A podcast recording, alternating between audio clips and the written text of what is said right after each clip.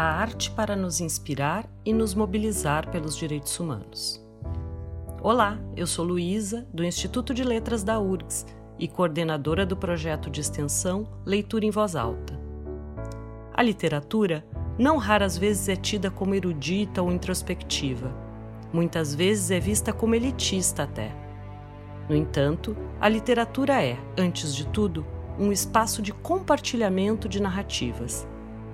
Nesta sala estarão disponíveis em forma de podcast trechos de obras literárias contemporâneas cuja autoria é bastante representativa de estilos e perfis que compõem a diversidade de nossa cultura.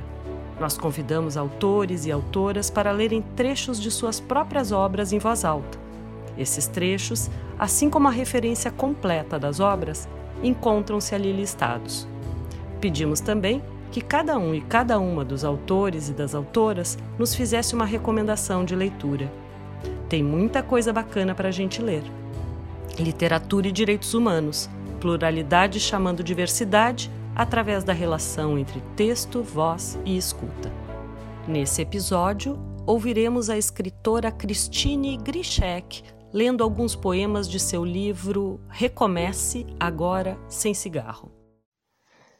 Lendo nas paredes palavras como pele, feito uma segunda língua, feito um rosto que protege uma lembrança, reveza seus quadros, alquimia que espera, o lance de dados. Olhe você quem provocou o toque, reza, cala e pertence também. Tudo parece não caber mais. Cabe aqui, porém, uma vidente me puxou na calçada e, como pequenos espelhos, meus bosques. Hoje a ferida me é exposta, e repito como veio, sem pensar, repito como. Alguém abriu, por engano, talvez, meu último espelho. Diga seu nome.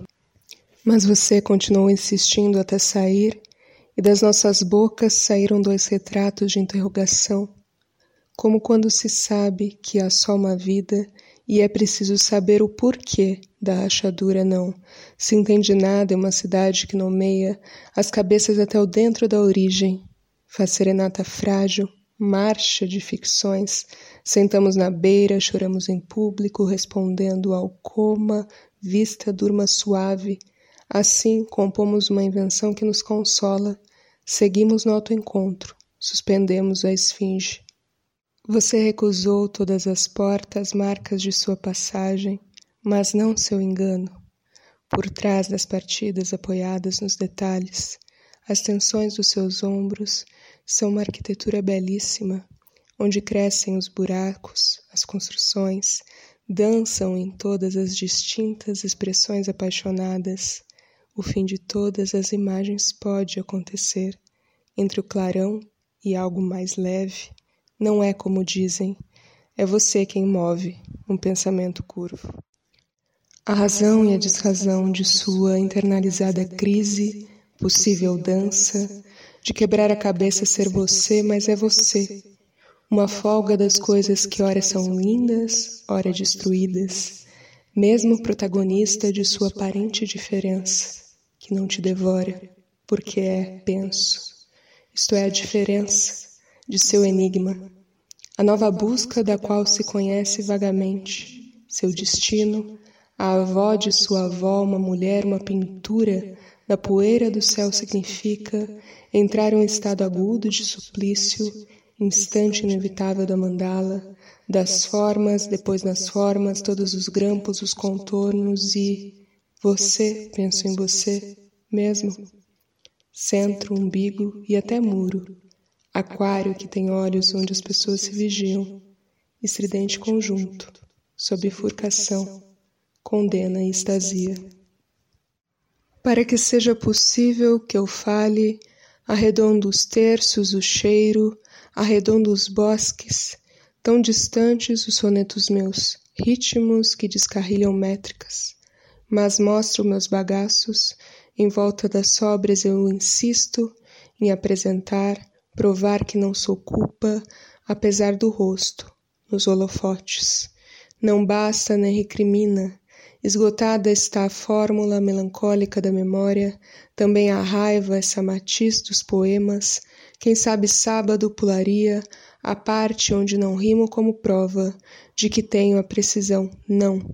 Traria externo pessoal meu cérebro tão elétrico na minha mão, minha telepática madrugada, ponto frágil das poetas, decassílabo nunca me completo, meu olho tá com brilho quando encontro meu ponto cego, a saudade me debruça em suas costas.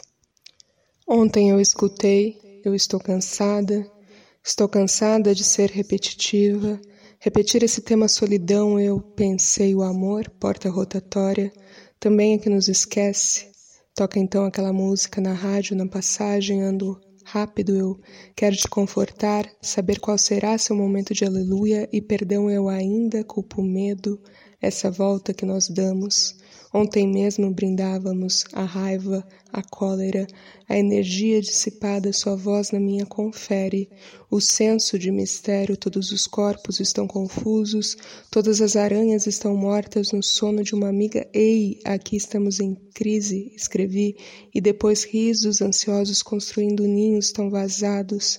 Sequência perdida tá sua perna, no desejo de conquista, por quê? Você não se pergunta. Segui a música em comunhão, eu tô melhor, ele me escreve, mas tive uma crise de angústia, nunca tinha tido a chance de olhar fundo para o meu peito tão pequeno, enredar o ruído das estrelas essas que olhamos quando desconfiados de nós mesmos, dos diários as notícias sobreponham colando, devagar e apenas devagar, seu gesto sufocado pelas tantas marcas hoje, disse que te amo, porque em você vejo criação, contestação e dívida em cada volta das suas mãos que se quedam. Por afeto, ela chega, um brinde, ainda bem que hoje temos ainda nós, ainda bem que hoje ainda temos hoje.